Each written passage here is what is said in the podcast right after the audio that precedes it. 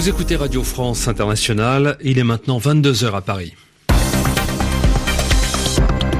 Philippe Le Caplin. Bienvenue dans le journal en français facile de ce vendredi 20 juillet en compagnie de Zéphirin Kouadio. Et tout de suite les titres de l'actualité du monde.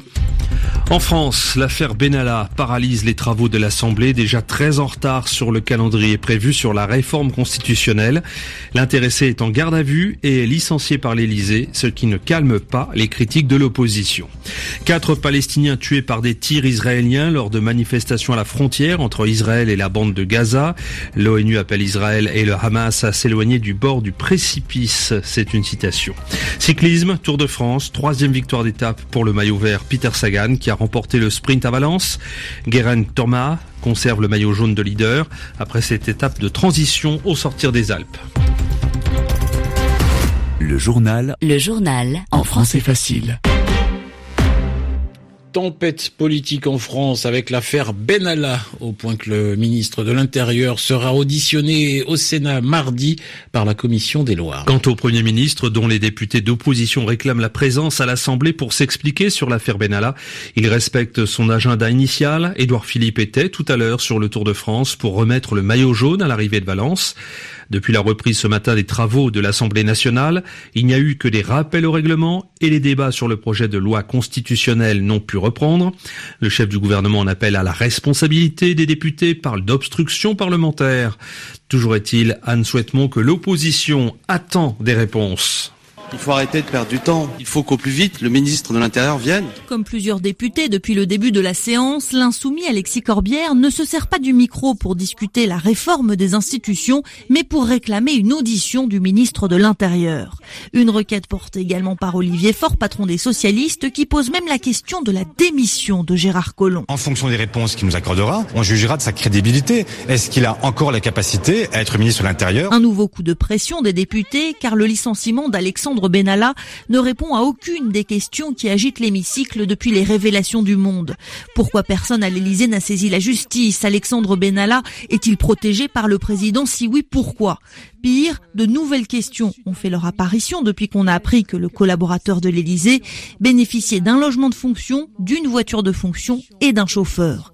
Emmanuel Macron va peut-être encore devoir lâcher du lest en démissionnant son directeur de cabinet, le supérieur hiérarchique d'Alexandre Benalla, entendu hier par la police, voir Gérard Collomb, l'un de ses plus proches, et le coup serait rude. L'ancien maire de Lyon est l'un des premiers à avoir cru au destin présidentiel d'Emmanuel Macron. Pour l'heure, dans la majorité, personne ne veut l'imaginer. Et on apprend que le directeur de cabinet d'Emmanuel Macron a été entendu hier par la police en qualité de témoin dans le cadre de l'enquête préliminaire du parquet de Paris. Et Vincent Kras, qui un temps a assuré la sécurité pour la République en marche et qui était avec Alexandre Benalla le 1er mai, a également été placé en garde à vue. Le journal en français facile. En Inde, une femme affirme avoir été violée par 40 hommes pendant 4 jours. Cette femme de 22 ans explique qu'on lui avait promis un emploi dans une maison d'hôte où elle a été droguée avant d'être abusée sexuellement. Cette affaire s'ajoute à la longue liste des agressions sexuelles enregistrées en Inde où près de 110 viols sont rapportés chaque jour.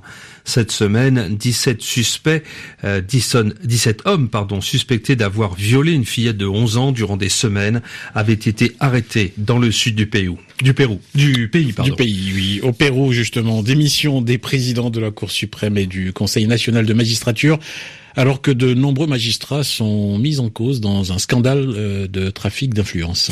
Dans l'un des enregistrements réalisés par la police dans le cadre d'une autre enquête, on peut par exemple entendre un juge de la Cour suprême proposer d'innocenter un homme accusé du viol d'une fillette de 11 ans, Oriane Verdier. Certains juges mis en cause par les enregistrements ont déjà été écartés, mais le président péruvien veut aller plus loin. Martin Vizcarra veut obtenir la destitution de l'intégralité des membres du Conseil chargés de superviser les juges et les procureurs. Nous avons été clairs et fermes en demandant au Congrès de la République d'assumer sa responsabilité en destituant tous les membres du Conseil national de la magistrature pour leur rôle dans le scandale révélé par les enregistrements. Le président du Conseil national national de la magistrature n'a pas attendu que le chef d'État arrive à ses fins. Orlando Velasquez avait pris ses fonctions il y a quatre jours après la mise à l'écart de son prédécesseur. Jeudi soir, il a présenté sa démission, refusant l'ingérence présidentielle dans la gestion de cette crise judiciaire.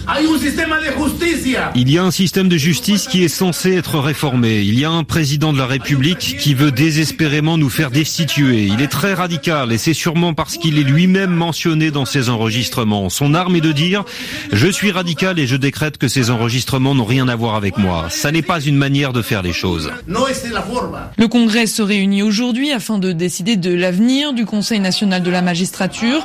Hier soir, des milliers de Péruviens ont manifesté dans les grandes villes du pays. La population est fatiguée des scandales de corruption à répétition mouillant politique et justice péruvienne. Le Pakistan affirme avoir tué le responsable de l'attentat suicide au Baloutchistan. Cela avait été l'attentat le plus sanglant de l'histoire du pays, revendiqué par le groupe État islamique, qui avait fait au moins 149 morts la semaine dernière. Un kamikaze s'était fait exploser au cours d'un meeting électoral à Mastung, qui est à une quarantaine de kilomètres de Quetta. Quatre Palestiniens ont été tués par des tirs israéliens aujourd'hui lors de manifestations à la frontière entre Israël et la bande de Gaza. Parmi eux, trois combattants du Hamas. Ces bombardements israéliens interviennent en réponse à des tirs qui ont visé des soldats israéliens en fin d'après-midi. D'ailleurs, un soldat a également été tué. Guilhem Delteil. Depuis près de quatre mois désormais, des manifestations ont lieu le vendredi le long de la barrière de séparation pour réclamer la fin du blocus imposé à la bande de Gaza. Aujourd'hui, en fin d'après-midi, des hommes qui se trouvaient parmi les protestataires ont ouvert le feu sur des soldats israéliens. La réponse de l'armée israélienne a été très rapide. Son aviation et ses tanks ont bombardé huit postes militaires appartenant au Hamas. Israël considère le mouvement islamiste au pouvoir dans l'enclave palestinienne comme responsable de ce qui se passe dans le territoire. Le week-end dernier avait déjà été marqué par une importante confrontation entre les deux parties mais ce vendredi, la tension est encore montée. L'état-major s'est réuni dans la soirée autour du Premier ministre Benjamin Netanyahou. L'armée accuse le Hamas d'avoir choisi l'escalade et annonce avoir lancé de nouveaux raids aériens. Elle dit être engagée dans une opération de grande ampleur. Plus tôt dans la journée, le ministre de la Défense avait affirmé que le Hamas était en train de contraindre Israël à une douloureuse opération militaire, une opération de plus grande ampleur encore que la guerre de 2014 avait prévenu Avigdor Lieberman. Guillaume Deltay, Jérusalem, RFI. Pour l'élection présidentielle qui aura lieu au Cameroun le 7 octobre prochain, pas moins de 28 candidats. Le chiffre est fourni par l'organisme chargé de l'organisation du scrutin. Parmi les candidats, le président sortant Paul Biya, 85 ans, dont près de 36 passés au pouvoir et qui sollicite un septième mandat. Des propositions concrètes pour le règlement du conflit dans l'est de l'Ukraine. Voilà ce dont ont discuté Vladimir Poutine et Donald Trump au cours de leur sommet à Helsinki. Selon l'agence d'information Bloomberg, le président russe a proposé à son homologue américain l'organisation d'un référendum dans les régions séparatistes de l'est de l'Ukraine. Cela pourrait mettre fin au conflit qui a fait plus de 10 000 morts depuis 2014. Et puis, des experts de la lutte contre le VIH-Sida affirment dans la revue scientifique The Lancet qu'il faut radicalement changer la stratégie de lutte contre l'épidémie. Oui, cet appel ne passe pas inaperçu à quelques jours de l'ouverture du congrès mondial sur la question Simon Rosé. Gare au triomphalisme anticipé. Si la lutte contre l'épidémie de VIH-Sida a connu de nombreux succès ces dernières années, l'objectif d'éradiquer la maladie d'ici 2030 est encore très loin. En cause, selon les auteurs de cette étude, le discours et les méthodes adoptées par l'ONU-SIDA et le Fonds mondial, qui se concentrent uniquement sur les réussites et ne focalisent leur action que sur cette seule maladie. Résultat, cette impression que la guerre est déjà gagnée et un affaiblissement des moyens qui lui sont consacrés. Cela se répercute sur le terrain, même si elle est globalement contenue, l'épidémie progresse cependant dans certaines régions comme l'Europe de l'Est ou l'Asie centrale et surtout des populations entières restent hors d'atteinte des circuits de soins. Pour y remédier, les auteurs estiment qu'il faut changer notre fusil d'épaule, ne plus focaliser la lutte contre le VIH-Sida seul, mais l'intégrer dans des programmes plus larges visant également les maladies qui lui sont liées comme l'hépatite C ou la tuberculose, des maladies qui partagent les mêmes modes de transmission.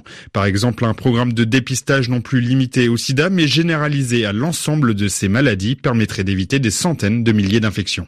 790 millions d'euros, c'est ce qu'a coûté la grève à la SNCF. Si l'on fait la division, euh, cela représente plus de 21 millions pour chacune des 37 journées de grève du printemps. Euh, et puis le Tour de France, hein, euh, cycliste, et troisième victoire d'étape pour le maillot vert, Peter Sagan. Le Slovaque a remporté au sprint à Valence, qui concluait la 13e étape. Le Gallois Geraint Thomas conserve le maillot jaune de leader après cette étape de transition au sortir des Alpes. Ainsi s'achève ce journal en français facile. Très bonne soirée à vous tous.